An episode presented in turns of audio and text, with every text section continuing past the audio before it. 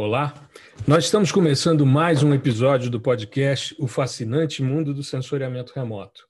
Esse é o nosso 44 episódio, o 34 em tempos de pandemia, e faltam sete episódios para 2021. A gente está naquela contagem regressiva para começar um ano novo. Afinal de contas, 2020 não existiu né, formalmente. Muito bem, então é, hoje eu vou tratar sobre um tema que é extremamente interessante, que é o sensoriamento remoto para sistemas aquáticos. Para isso, eu convidei o professor Waterloo Pereira Filho. O professor Waterloo é bolsista de produtividade em pesquisa do CNPq no nível 2, é professor titular da Universidade Federal de Santa Maria, no Departamento de Geociências, bacharel em Geografia pela Universidade de Santa Maria, mestre em sensoriamento remoto pelo INPE, foi orientado pela grande Evelyn Novo e é doutor em Geografia pela USP. E o mais importante de tudo é meu amigo. Então, seja muito bem-vindo, meu amigo. É um prazer imenso tê-lo aqui conosco para a gente falar um pouquinho sobre água, que é a tua praia, ou a sua, o seu lago, ou o seu rio, enfim. Seja muito bem-vindo. É, obrigado pelo convite professor Gustavo. É uma satisfação estar em contato contigo, é uma alegria de poder trocar essa experiência aí na área especializada da gente, né? Uhum. E espero aí atender a tuas expectativas com relação ao sensoriamento remoto da água, né? Uhum. E passar um pouquinho da experiência que tive ao longo desse período todo aí. É um prazer estar junto contigo dividindo esse momento aí de divulgação. Não, com certeza. O fato de você ter respondido o Zoom já foi, né, estar presente aqui já foi responder à expectativa. Meu amigo, é o seguinte, é, eu queria que você contasse um pouco sobre a sua trajetória acadêmica, falasse um pouco sobre a sua história, para a gente começar. Pois bem, eu acho que um ponto crítico na formação de todos é quando termina o segundo grau e tem que decidir a profissão, né? Uhum no meu caso lá eu fechei os olhos, vou fazer geografia, que é o que eu gosto, né? Uhum. Enfim, aí durante o curso de geografia a gente tinha um, um departamento aqui que não era que eu estava ligado aqui na geografia, que era o departamento de engenharia rural, que trabalhava com fotografia aérea. E eu fiquei meio fascinado com o processamento, com o envolvimento da fotografia aérea para enxergar, olhar a superfície terrestre. Então, uhum já na graduação eu já estava envolvido com essa temática em informações obtidas do, de fora da superfície, né? ou aéreo ou orbital. Uhum. Naqueles anos lá estava começando o projeto Landsat, então esse departamento já tinha vários projetos e comprava então imagens em formato papel, aproximadamente um metro quadrado, né? Os, os mais antigos, eu não sei se tu chegou a pegar esse produto. Cheguei, cheguei. A gente né? A gente uhum. trabalhava com as mesas de luzes enormes né? e fazia foto interpretação na imagem satélite. Quer dizer, era a interpretação. É, botava é, não era o foto, em cima, né? É, botava o verlê, derramava uma xícara de café ali, recuperava. Então era era divertido e a gente enxergava o mundo numa escala mais é, abrangente, assim, era muito legal, sabe? Nessa época eu andei usando um produto, um sensor chamado RBV, uhum. de, junto, juntamente com o MSS, depois já mais adiante, já estava formado, surgiu o TM que durou esse, esse tempo longo, né? Exato. Enfim, então aquele departamento ali eles estavam envolvidos com a parte de censuramento Então durante a minha graduação eu fiquei bastante envolvido com a temática que vem a ser o sensoriamento remoto, fotointerpretação uhum. e o uhum. sensoriamento remoto como uma expressão própria palavra usada nesse caso. Né? Uhum. Na época, nos anos meados dos anos 80, início dos anos 80, não se não se sabia quase nada, sabe? Mesmo ficava muito restrito talvez ao INPE e pouquíssimas universidades tinham acesso. O curso de engenharia florestal no Brasil, do modo geral, explorava o uso da imagem de fotografias aéreas e os mosaicos, né, que eram feitos dali para monitoramento florestal. Então, aqui em Santa Maria teve uma grande influência nessa origem. Uhum. Depois, ainda dentro dessa trajetória, eu fiz um curso de especialização na época que era é, é, chamado curso de especialização em, sensori... em, em imagens orbitais e suborbitais, é, que consistia no, na interpretação de fotografias aéreas e na interpretação das imagens de satélite. Isso, é, enfim, foi uma transição entre a graduação e o mestrado. Né? Então, Isso eu já em Santa Maria? Com, em Santa Maria. Esse uhum. curso existiu muitos anos. Hoje ele é chamado de especialização em geomática. Né? Mudou uhum. o nome. Então, mesmo antes de fazer o mestrado, eu já tinha esse contato, uma certa experiência. Assim, a gente fez trabalho de campo no Mato Grosso, eles tinham uns projetos grandes, assim, então foi muito bacana, sabe? Ter, aí cada vez eu me identificava mais com essa temática. Enfim, aí foi para o mestrado e o meu nome contém água. É, é Waterloo, né? É. O, o, o esporte que sei fazer mais ou menos é a natação, a água. Isso. O signo é água. É mesmo? A, a Evelyn mexia com água, foi meu orientador e disse, pô, vai ser água. Aí é. a gente, aí eu fiquei assim como que encaixado nos projetos da da Evelyn, ela falou com a minha orientadora e uhum. a gente trabalhou na região amazônica, eu colaborei com ela no dia possível lá, sempre com a temática água. Em Tucuruí, né? Então, vocês é, trabalharam Tucuruí, em Tucuruí, eu, né? Foi em Tucuruí, é, na reservatório de Tucuruí. Só, sedimentos, não é isso? Seu trabalho de mestrado, Era... pelo que eu me lembro, é na área de sedimento, de sólidos é, de suspensão, né? É, sedimentos, sim, e também macrófitas, né? Porque o, o, a, o represamento de um rio, na primeira fase, ele, ele, ele enche, hum. dá uma... Eu, dá uma eutrofização na água, aquele material todo decompondo ali, né? normalmente lá é floresta, né? Sim. Afogou toda a floresta, ela, eles avaliaram que era mais barato afogar a floresta e retirar depois do que retirar antes, né? Te retirar antes, porque eles iam levar uns 20 anos retirando, uhum. o primeiro hectare já ia estar com floresta de novo. Entendi. Aí inundaram. E essa uhum. inundação uhum. fez com que crescesse um, de forma acentuada essa macrófita. Isso a gente avaliou durante os projetos de pós ali. E, enfim, é, depois do doutorado continuou uma matemática parecida com essa e, e continuando a minha formação, fiz o pós-doutorado com o pessoal da, da, geografia lá da Universidade de Vitória, na, na UVic, com a temática, onde tive uma experiência um pouco na região água mais costeira lá que eles trabalharam. Canadá, né? Canadá. E, enfim, aí nesse inter eu fiz concurso para Santa Maria, fiquei na minha própria universidade, junto com meus familiares aqui, tudo foi tudo é bom.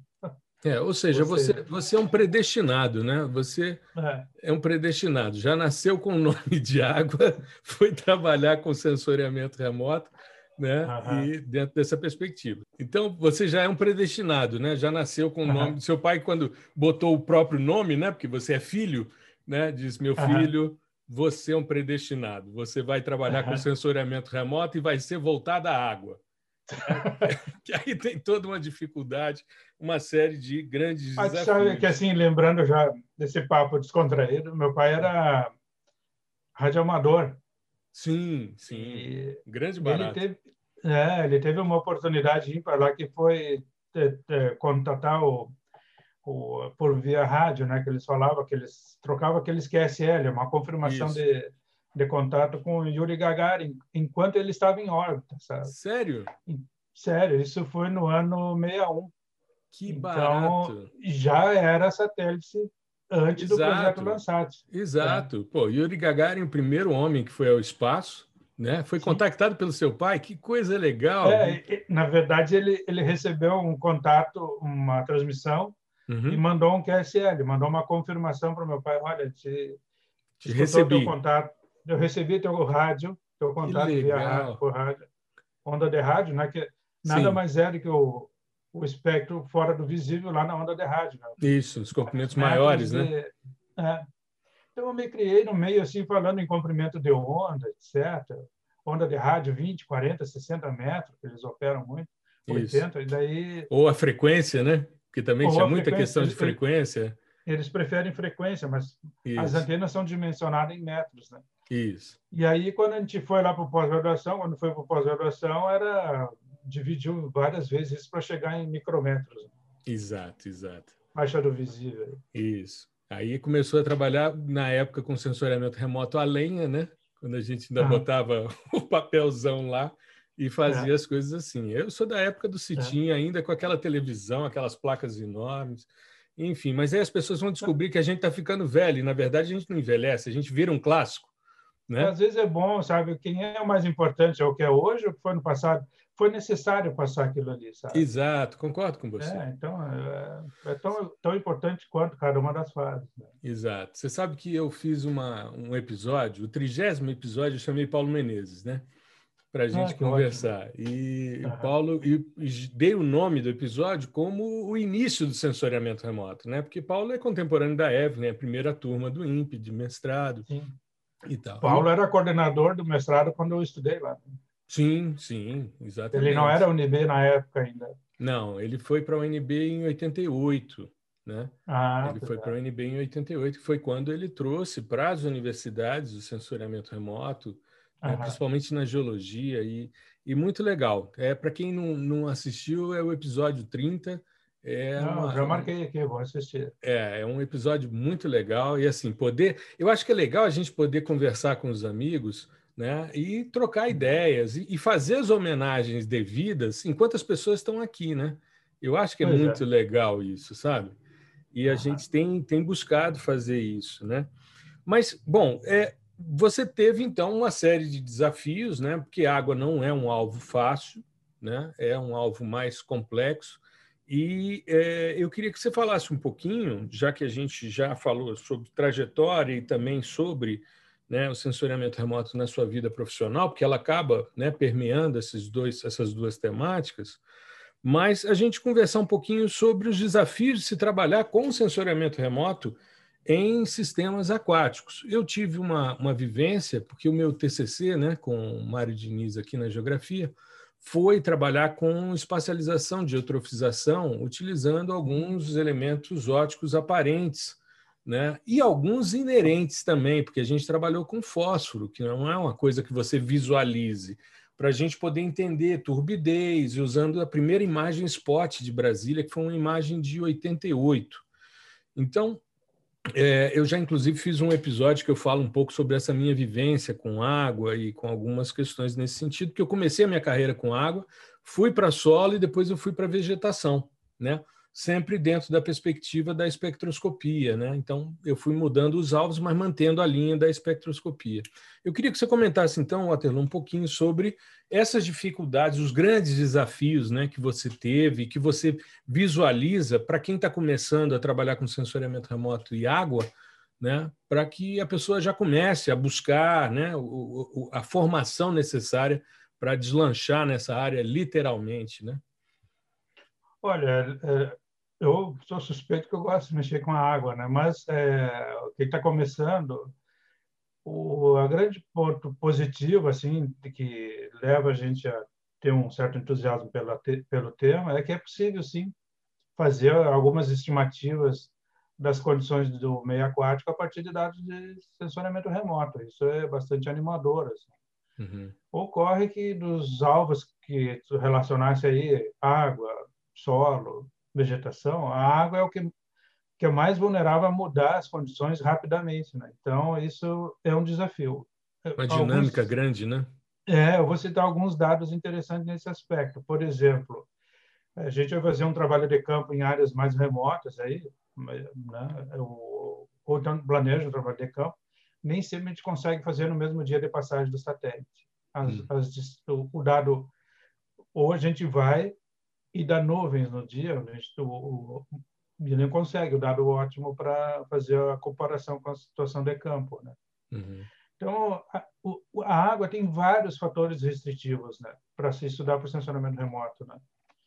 Esse, de, a logística envolvida é bastante complexa, né? é um troço desafio, é, é complicado.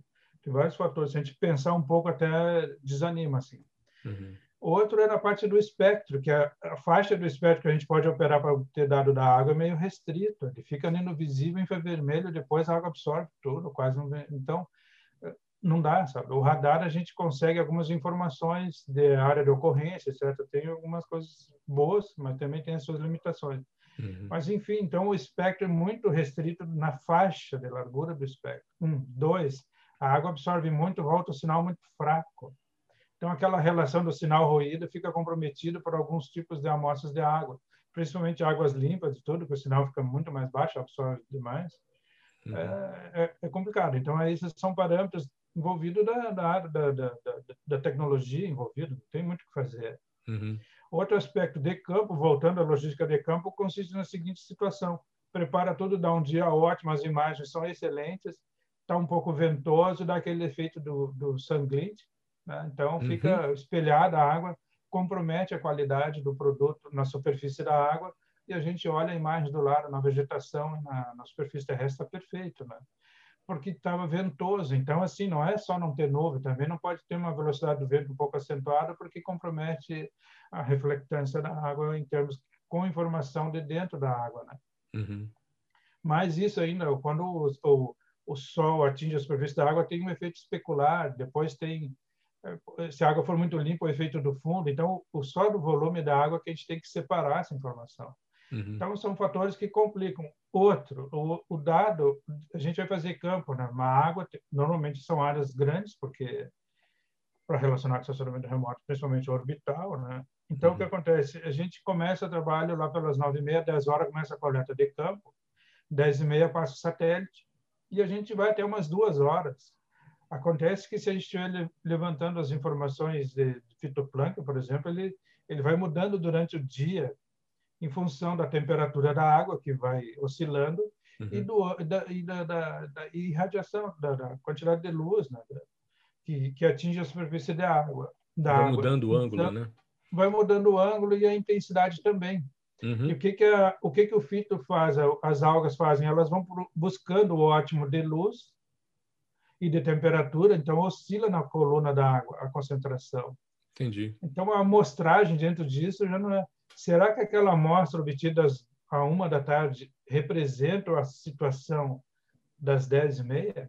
Às uhum. vezes não. Então, a gente está trabalhando com um, um trabalho que estou orientando aqui que relaciona o termal, uhum. mas aí é para ver a temperatura da água ao longo do tempo. Né? E o que, que a gente tem visto? Os dados coletados no campo, eles têm uma, uma relação boa com a oscilação da temperatura até umas 11 horas. Depois das 11h30, meio-dia, a temperatura já não é mais a mesma daquela do 10 e meia. Então, Entendi. não adianta, eu vou comparar um dado da temperatura às duas da tarde. Então, assim, são diversos fatores que, que, tem, que estão envolvidos na hora da interpretação do dado relacionado à água em si. Uhum. Outro, a gente vai com um barco, consegue mostrar o quê? Uns oito pontos, dez estações amostrais, o N fica muito baixo para fazer uma relação com a imagem, né? o N amostral. Né? Então, ah, tem vários fatores aí que que estão dificultando uma interpretação assim mais é, quantitativa do dado, né? uma relação matemática desse processo todo. É bem desafiador assim mexer o sensoriamento remoto com a água. É, principalmente Esses são fatores tiver... limit... né? são fatores limitantes. O, o, fator animador é que quando o sistema está muito atrofizado, as evidências são bem claras. Né? Ah, sim, sim. Aí você tem outros elementos além da água, né? Que aí você começa a ter a parte de algas, começa a ter né, variações, aí realmente funciona, mas água limpa é bem mais complicada. E uma coisa também que eu acho interessante e que eu fico pensando aqui em termos de, de dificuldade é você encontrar o ponto da coleta exatamente na imagem, né? Em função, às vezes você consegue ver o barco, né? Mas dependendo do sistema sensor, não, do tamanho da embarcação e tal. E você encontrar aquele ponto e qual é a área de influência desse ponto em relação né, à, à, à amostra, enfim. Eu me lembro uma vez que eu estava fazendo um trabalho, Waterloo, é, teve uma aluna minha de mestrado, ela, a gente até publicou naquela engenharia sanitária e ambiental, o trabalho dela, bem depois que ela defendeu. Quando ela já estava no doutorado, ela me procurou dizendo: Olha, eu preciso publicar. Eu falei: Não, então vamos fazer. E nós tínhamos feito uma série de correlações com os dados de, de índice de estado trófico de Carlson, né? A gente estava trabalhando com clorofila, com fósforo e com turbidez, e a gente queria é, espacializar, mas era aqui no Lago Paranoá, Brasília, né? Você tem o lago, você tinha um processo de eutrofização que passou por fases de oligotrofização, né, para o controle de aporte de nutrientes, depois o flushing, teve toda uma, uma relação. E uh, o trabalho da Marília me chamou muita atenção porque uh, quando ela foi defender, eu chamei uma amiga que é limnóloga, né, e ela me disse o seguinte: olha, o grande barato do trabalho de vocês é que quando a gente está no barco coletando uma amostra de água, isso é o limnólogo clássico, né? não o limnólogo que trabalha, que conhece sensoriamento, que é o teu caso. Mas uh, o, o, trabalho dela, né? como ela sempre mostrava, pegava as amostras e fazia análise dos teores e tal, ela dizia: o grande sonho nosso é pegar uma amostra dentro do barco e tentar imaginar como aquilo representa o todo. E a gente conseguiu fazer isso com o Landsat em, nas quatro fases que o Fernando Starling tinha colocado num trabalho dele sobre é, esses processos de avanço do lago. Né? E ficou muito interessante, porque apesar da gente estar medindo é, questões relacionadas a algo que é ótico, que é possível de perceber, como é o caso da clorofila e a profundidade da zona fótica, você tem outros elementos que não, não têm uma representação é, visual e que você representa, como é o caso do fósforo, né? E aí eu queria que você comentasse um pouco sobre essa dificuldade, quando é uma, uma questão aparente, quando é inerente, enfim, que é uma questão muito específica de quem trabalha com água e a nossa audiência muitas vezes não conhece. Assim, isso eu tenho que o pessoal que não conhece às vezes é, superestima o potencial do sensoriamento remoto. Ah, vou, falou em uh, ambiente eutrofização, né? Vou uhum. medir fósforo, então, com sensoramento remoto, né? Uma coisa. Não, a gente consegue medir aquelas, aquelas variáveis que são oticamente ativas, né? Uhum. Então, assim, a, o material inorgânico a gente consegue medir, o solo que foi carreado da bacia hidrográfica para dentro de um reservatório, é possível de medir, e, as, e o efeito que a, a, a riqueza de nutrientes, né, que é o nível trófico, proporciona. Então, assim, as algas pode ter um, um crescimento anômalo disso aí, em decorrência do, no, grau de nutrientes que está dentro do, do ambiente aquático. Ah, ele está medindo o grau de nutriente dentro da água. Não, a gente está medindo a floração algal, né? Quer dizer, Isso. é uma medida indireta, né? Exato, exato. Isso tem que ficar claro, assim, para quem não é muito próximo do sensoriamento remoto, que tem muitas restrições. A água, além daquelas anteriores que a gente falou, tem o que, que pode ser medido dentro da água. Né? Isso tem que uhum. ficar claro desde o cara começando. Né? Olha, eu vou ter, eu vou ser ótimo nessa parte, mas nas outras é uma, uma inferência indireta. Né? Então, uhum. tem, tem, características que são inerentes da água, como tu falou, e tem muito o que trabalhar nesse sentido. Né? Entendi. Entendi. E a parte de espectroscopia, a parte de, de reflectância em campo, vocês também estão fazendo a parte de, de calibração? Uhum. A gente faz a medida, a gente tem radiômetro, né? Vai a uhum. campo. Uhum. Claro, os equipamentos que eu tenho aqui é, mede só a, a, reflectância da água, né? não, não mede a absorção da luz ou da energia, da radiação eletromagnética no decorrer da profundidade da água. Uhum. Nada submerso ali, né? sob o ponto de vista do sensoramento remoto. Os outros equipamentos de, de, de sondas de medição de temperatura e todas as outras variáveis relacionadas à água a gente tem, né? Então, uma das sondas lá da propaganda, mas é da Uriba, né? Então, a gente uhum. submerge e vai medindo diversas variáveis ali na, na medida que tem. Outra que a gente mede também a, a presença de clorofila, é uma sonda, vai, na medida que altera a profundidade, ele faz a medida também, a gente faz medida em laboratório, coleta a amostra de água no, no, no local, leva para o laboratório. Uhum. A clorofila vai degradando à medida que tu faz a coleta até chegar à leitura, então tem que ser no mesmo dia, todo um processo já. Preservação da amostra, né? Preservação da amostra, filtragem, então já está cansado do dia do sol, então tem que ter uma equipe estruturada para aquela aquele momento quando chega no laboratório, uma, uma equipe descansada faz a etapa seguinte no mesmo dia. Então, Entendi. essas são condições ideais, assim, de ter o dado mais fiel possível ao momento da passagem do satélite lá e da coleta do dado. É. Da radiometria de campo, é, envolve essa logística de campo que a gente falou, né? Tem que levar equipamento, E, enfim, é, são equipamentos caros, tem risco de, né, de, de acidentes, etc. Então, assim, é, é, tomando os devidos cuidados, dá para ser feliz aí. Você estava falando, eu estava lembrando, uma vez eu estava assistindo um episódio, os caras fazendo levantamento com drone em ambiente oceânico, né? E o cara tá lá com o drone, o drone se deslocando, e de repente ele, ei, perdi o contato, perdi o contato. E o drone vem, bonitinho, e bluf, para dentro da água. Eu fiquei pensando, quando você falou, são equipamentos caros, eu só lembrando do desespero do cara, porque perdeu o, contrato, o contato com o drone e o bichinho, pum, para dentro d'água. É, é, não, não se, se parar para avaliar isso aí, então a água perde muito terreno para as outras áreas, né? Exato. Ele vai trabalhar só, já vai lá, consegue capturar de novo, resgatar o equipamento e tudo. Né? Olha, eu acho que o mais tranquilo nessa história é quem trabalha com minerais e rochas. Sim. Porque você pode passar a sua vida toda e a rocha não vai dar um sorriso para você. Ela não vai se degradar, ela, não vai, é. ela não vai quebrar se você não martelar, entendeu? E ela vai é. continuar dando resultado bonitinho. Então, eu fiz uma Sim, tese é. em mineralogia os dados eram de 95, eu fui a campo em 98, era a mesma coisa, não tinha mudado nada. Sim, né? as, feições, as feições de absorção é, preservam. Não... Exato, e a rocha é a coisa mais simples, você não precisa correr atrás dela, que ela, ela, ela vai estar tá lá, né? É. ela não vai correr de você. Então, Lembrando... o pessoal de solos, rochas, etc., aí já tem esse aspecto positivo, né?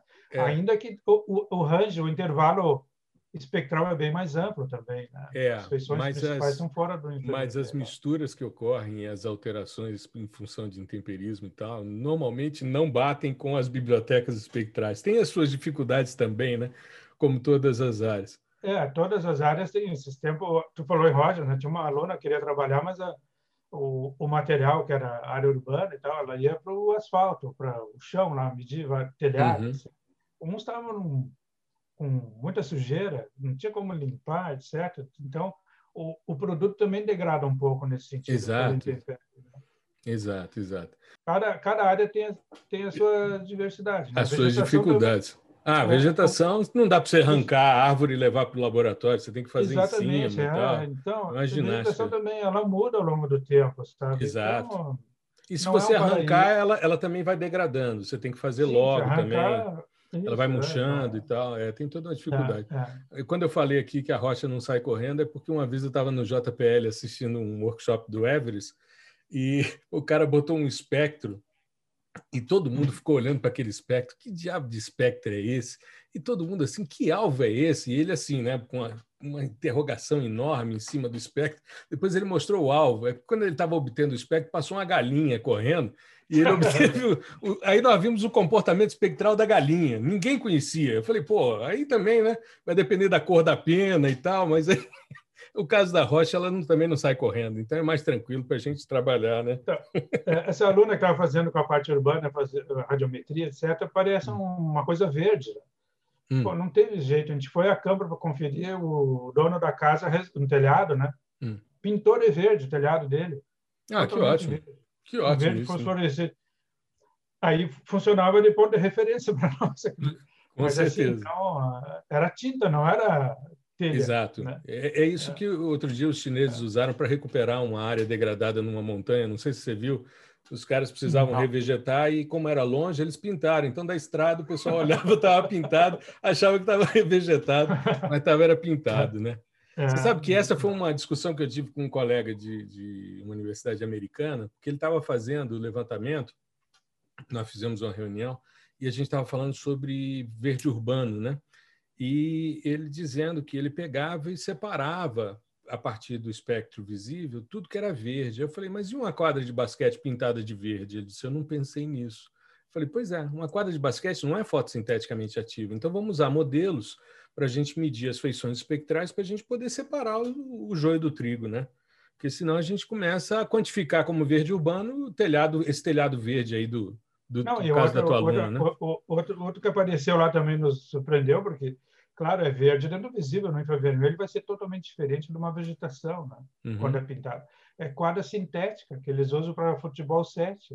Sim. É, um, é, uma, é uma grama de borracha, sei lá, pintada de verde, então... Exato tu olha lá um campo de futebol, tu é grama, mas não é grama. Então, é, é a parte divertida também, né? claro. Isso, né? Eu estava agora no, no tutorial lá do, do iGARS, né, de espectroscopia, e os dados, eles trouxeram os dados do Everest Next Generation, né?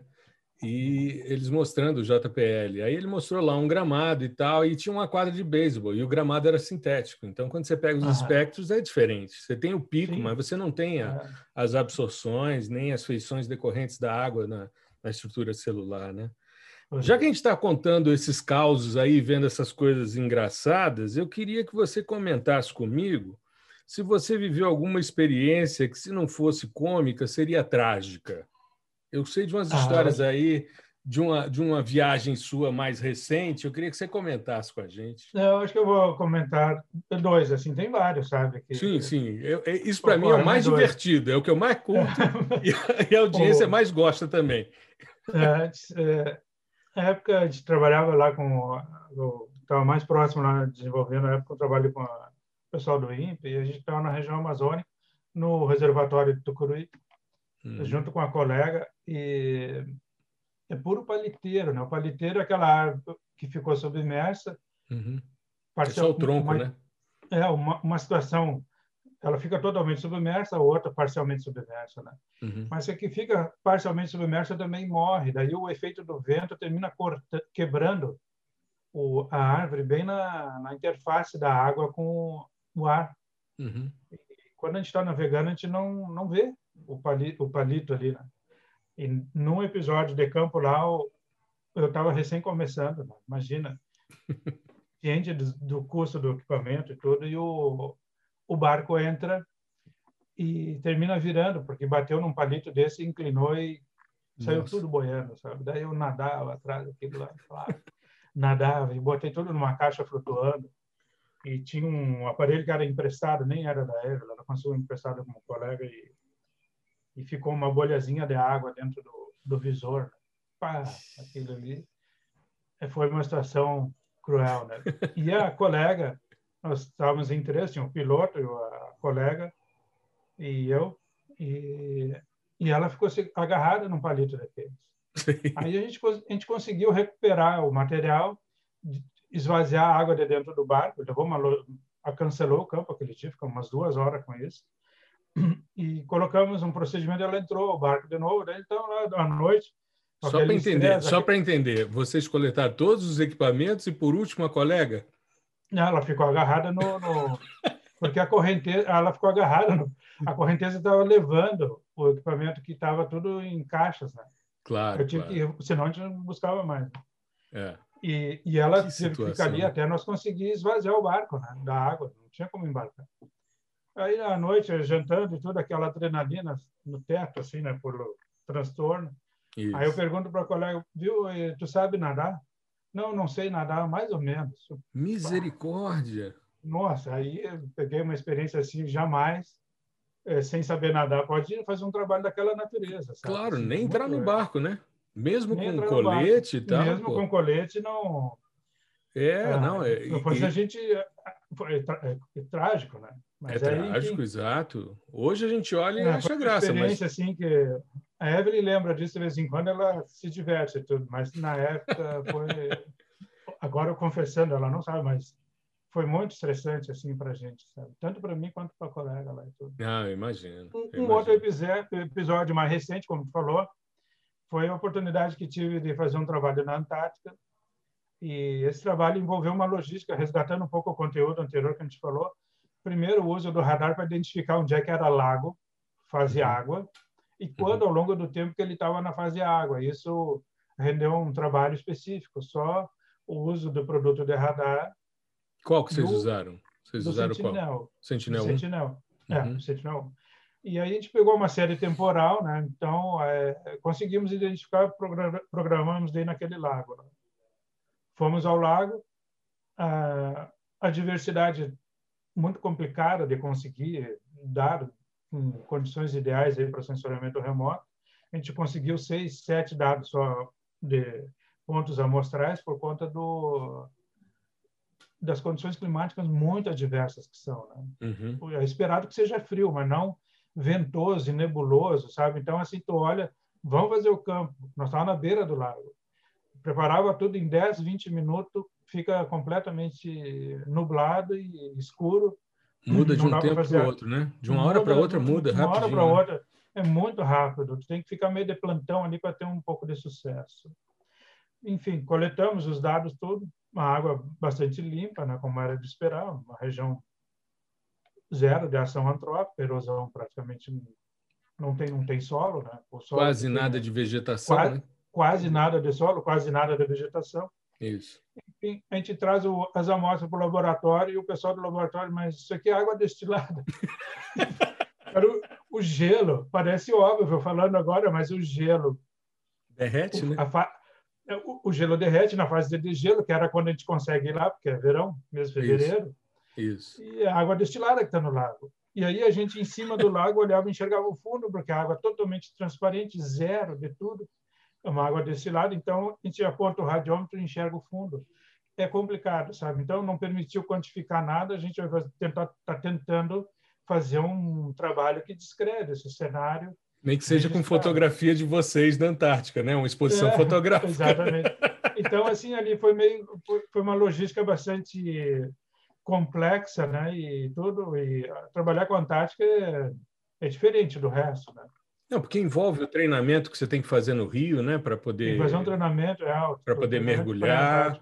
Você tem que ter roupas especiais, né, para poder estar tá lá. Tem toda uma, uma logística. Levar equipamento não é fácil. Cruzar o, o da, do Chile para lá também não é fácil pelas condições é. meteorológicas. Né? São janelas atmosféricas que permitem esse, é, exatamente. É o, é o Estreito do Drake ali, a gente é ganha um diploma quando eu ganhei um diploma por ter atravessado o Drake. Olha da Marinha. Tá vendo? E, uh, e vocês ficaram quantos dias lá? Olha, eu fiquei fora um mês e lá exatamente acampado, que a gente fica acampado em barraquinha de barraca tipo iglu. Hum. É dez dias nós ficamos. Dez só dias. Só, a gente só conseguiu esse número de amostra em dez dias. Então, assim, um, Temperatura média de quanto, meu querido? Só para a gente ter Olha, uma ideia. A gente foi no verão lá, a gente foi na, na parte mais norte da região, estava hum. em torno de menos um. Mas o dia que a gente chegou no navio, na, no dia da chegada, estava menos 24. Certo. Então é, é cruel. Você assim, sai né? de Santa Maria, que nessa época deve estar o quê? Uns é. 42, 43? 40, né? 40, 40 e poucos, aí chega lá menos quase 25. É, dá um, uma amplitude de uns 60, 70 graus de temperatura. Isso. Foi no, isso eu passei né, nesse esse intervalo. Eu saí de janeiro, fazendo trabalho de campo aqui na, na parte terrestre, 40 e meios graus, uhum. e chega lá menos 24. Né? Outro, outro, outra coisa marcante, pelo menos para mim, né, na viagem no, no Drake, que vai chegando, daqui a pouco tu enxerga os icebergs, aquilo é uma coisa fantástica, assim, né? Sim. Mas no rádio, no, no, de manhã, todos os dias, dá notícia. Temperatura da água do mar, zero graus. Tempo de sobrevida, 90 segundos. Nossa, todos, que alegria, né?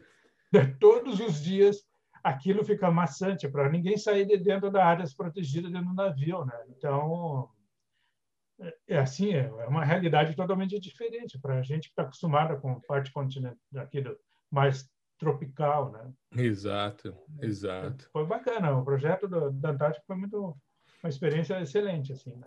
É, eu tinha uma, uma perspectiva de ir para a Antártica com um colega que faz um estudo sobre musgos e líquens, né? Ele faz uhum. essa avaliação genética entre Ártica e, Ártico e Antártica. Uhum. É, para ver né, ilhas também oceânicas e tal.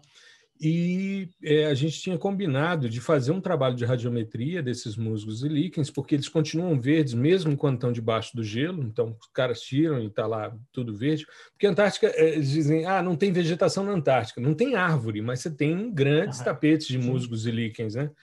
E a gente queria ver como era a atividade fotossintética desse material, mas quando foi para acontecer isso, eles estavam na fase de recolher aqueles destroços do, do avião na estação chilena e ainda não tinha estação é, nova, né, inaugurada, então ficou complicado, não tinha recurso, ia ter só um, um navio disponível, então acabou melando o negócio.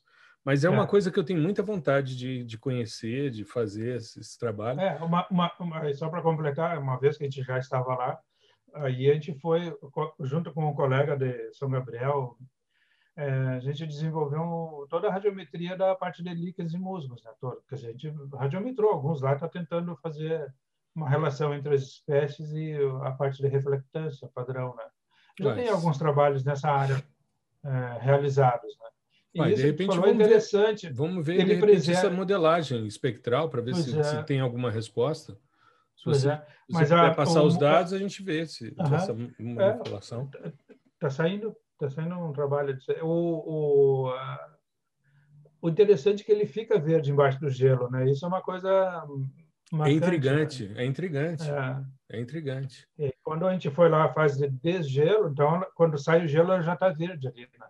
Exato. Isso... O que a gente queria ver é se ele é fotossinteticamente ativo enquanto está nessa pois fase é. gelo, sabe? Embaixo. É, aí eu já é. não sei. Muito legal, porque isso daria para ver por radiometria, por espectroscopia. Né? Isso é uma coisa que a gente pode pensar depois juntos, se você tiver interesse. fazer esse, esse meio de campo com o teu colega lá para ver se a gente faz, de repente, uma modelagem juntos aí para ver se, Ué? se tem alguma resposta. O, o... É, essa parte, eu, eu, eu, mexo mais na água, como te falei, né? Mas uhum. eu, essa aí a gente tem alguns dados que a gente coletou lá e, obviamente, seria interessante a gente compartilhar e ver o, a, a resposta né? que pode ser extraído dali, né? Não, com certeza. Vamos organizar agora, isso.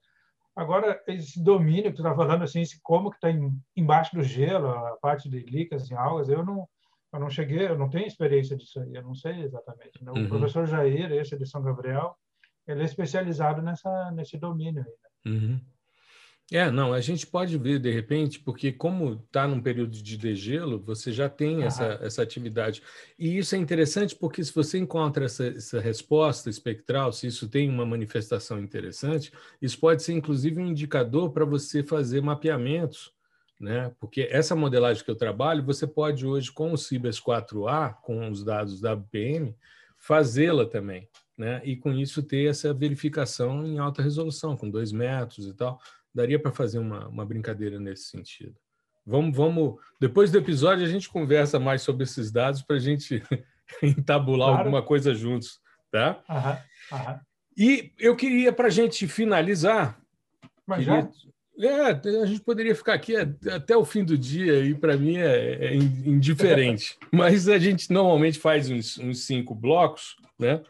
É, eu queria que você comentasse um pouquinho sobre as suas percepções, né, sobre perspectivas futuras em termos de sensoriamento remoto para esses sistemas aquáticos, sejam eles continentais, oceânicos, o que, que você está vendo? A gente está vendo agora, eu sei que não é muito a sua praia, mas agora, agora dia 10 de novembro, tem o lançamento do Sentinel-6 Michael Freilich, né, para nível de, de é, oceanos e tal, monitoramento, e a coisa está avançando, né?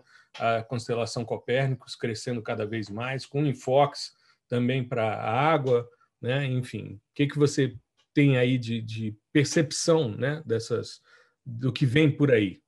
Eu acho que seria interessante fazer um breve resgate histórico desse processo aí para essa questão da perspectiva, uhum.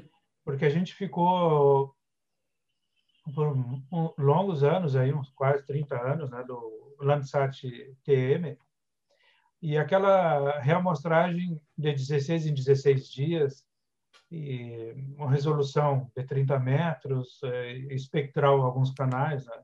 Uhum. E, e, nos últimos e outro problema que a gente tinha o número digital, teria que converter tudo para reflectância, corrigir de atmosfera. E hoje o pessoal já está entregando esse produto meio que pronto, né? Claro uhum. que tem limitações aí, mas o acesso já está é, bem mais é, próximo da realidade de campo do que aquele dado em número digital. Não se compara nem com o produto papel ainda anteriormente. Né? Uhum.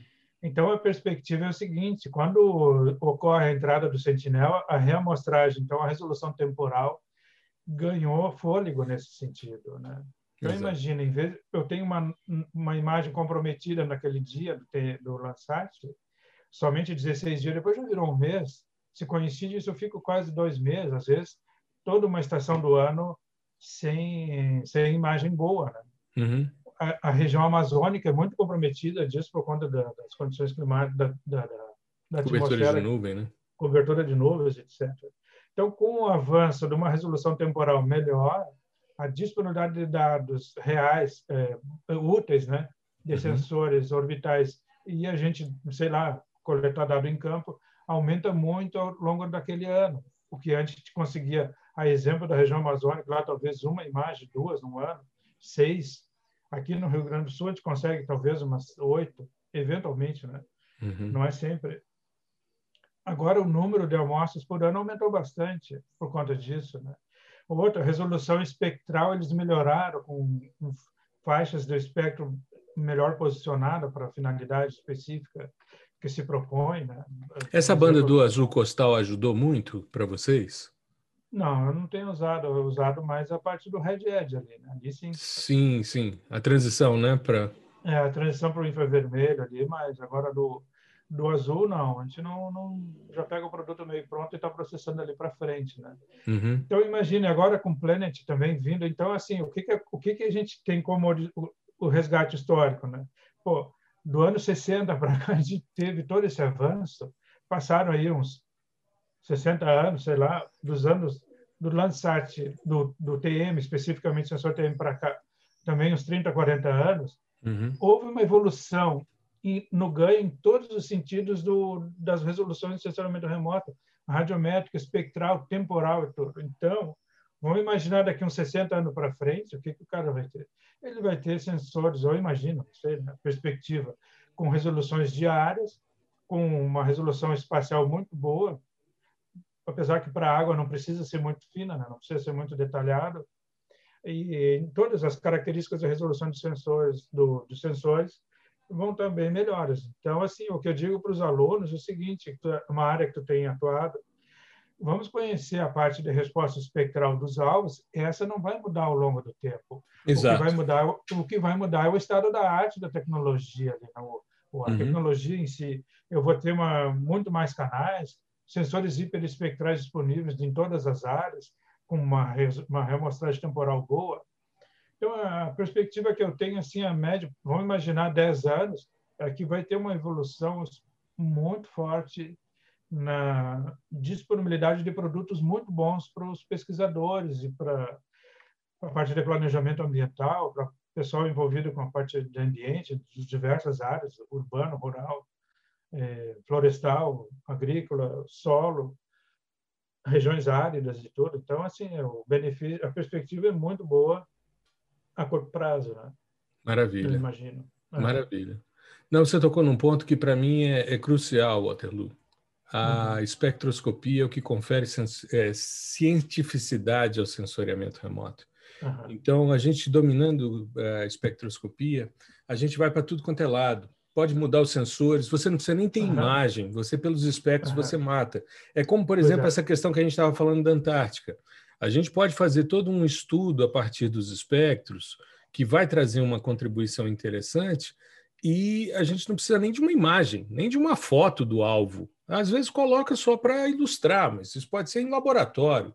Você pode avançar bastante, né? E como você disse, o que vai mudar é o estado da arte da tecnologia, de como eles vão perceber esses espectros, né? Mas se você entende a lógica do processo, puxa, isso é nada de braçada, independente de para onde a tecnologia está indo, né? É uma questão é. de ajuste, né? É, só para completar essa informação, eu percebo assim muitos alunos que estão começando graduação, né? uhum. e contato. Apesar que hoje o pessoal já mexe com estacionamento remoto ainda no primeiro e segundo grau. Né? Uhum.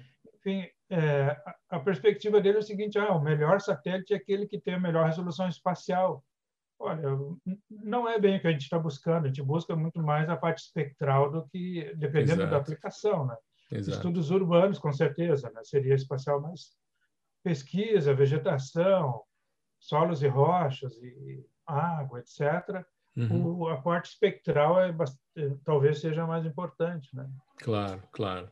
É, eu me lembro quando eu estava dando aula no ensino médio, no curso pré-vestibular, os alunos diziam: Ah, professor, eu vi dizer que daqui a pouco a gente vai conseguir ver a placa do carro. E eu dizia: Meu filho, só se ele cair numa ribanceira e ficar assim.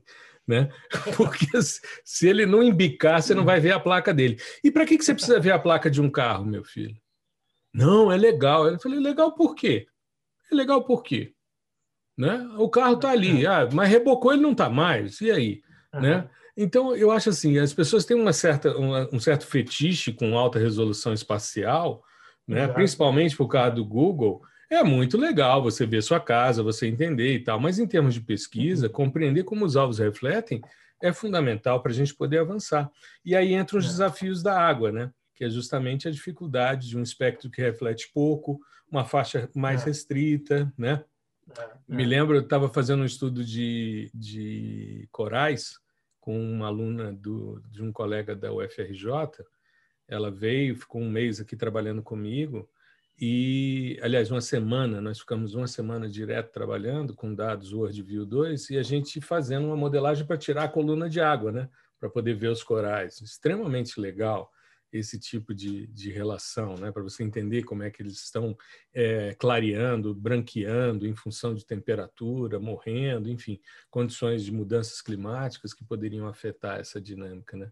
Então, é, é, é, como eu sempre digo, é um mundo fascinante. Não é à toa que o podcast é o fascinante mundo do sensoriamento remoto, que hoje contou com a presença ilustre do meu amigo, que apesar de todo o currículo que eu li no início, o mais importante, como falei, é o fato de ser meu amigo. Né? É, então, eu, eu queria. Eu que diga.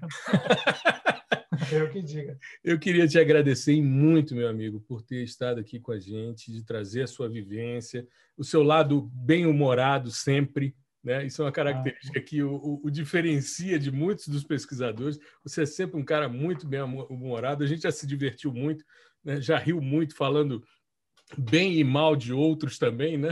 Enfim. Pois é, me lembro. É, exatamente. Tem alguns que a gente perturba mais e tal, mas é, faz parte né, da, das relações de amizade. É ótimo, foi é? muito bom ter, poder trocar essa experiência contigo aí, ter Não, essa oportunidade. Com certeza. Eu fico muito feliz, fico honrado com a sua presença. E queria dizer para a nossa audiência que é, que está ouvindo né, o podcast agora de manhã cedo, que hoje às 5 da tarde a gente vai estar ao vivo no YouTube. Eu vou fazer uns cortes, umas edições para mostrar o meu amigo Waterloo em primeira mão, né? E vou conduzindo a, os, os blocos. É a forma que a gente tem encontrado de fazer o ao vivo na segunda-feira. Eu queria agradecer a sua presença, agradecer a nossa audiência, pedir para as pessoas, se possível, fiquem em casa para que a gente logo retorne a uma possível normalidade, para a gente poder voltar a se encontrar nos eventos, trocar as ideias, se divertir, falar sobre sensoriamento remoto, propor novas ideias, novas pesquisas. E desejar a todos e a você, Waterloo, uma boa semana. Se você quiser fazer uso da palavra para encerrar, e aí a gente é, depois fecha aqui. Fica à vontade. Ok, então, professor Gustavo, eu agradeço mais uma vez o convite. Foi uma satisfação relembrar esses momentos assim que veio veio no dia de hoje, né? Foi muito legal e poder compartilhar descontraídamente aí com o pessoal da audiência, esclarecer alguns pontos. É uma pena, não dá para levantar todas as informações necessárias, mas eu acho que assim as partes críticas, as partes boas, as dificuldades, os desafios foram relembrados, né? Alguns uhum. momentos legais e a parceria contigo foi excelente aí de ter é, é, trazido essa informação com, com a audiência. Também gostaria de parabenizá-lo pela iniciativa de fazer essa programação aí de, e desmistificar um pouco o sensoriamento remoto para o público em geral, né? Uhum. Muito obrigado, né, para quem está começando. Também desejo um bom dia e que acompanhe então a sequência das apresentações programada pelo professor Gustavo. Né? Maravilha. Meu amigo, muito obrigado. Uma boa semana a todos, uma boa semana para você. Um grande abraço. Um abração.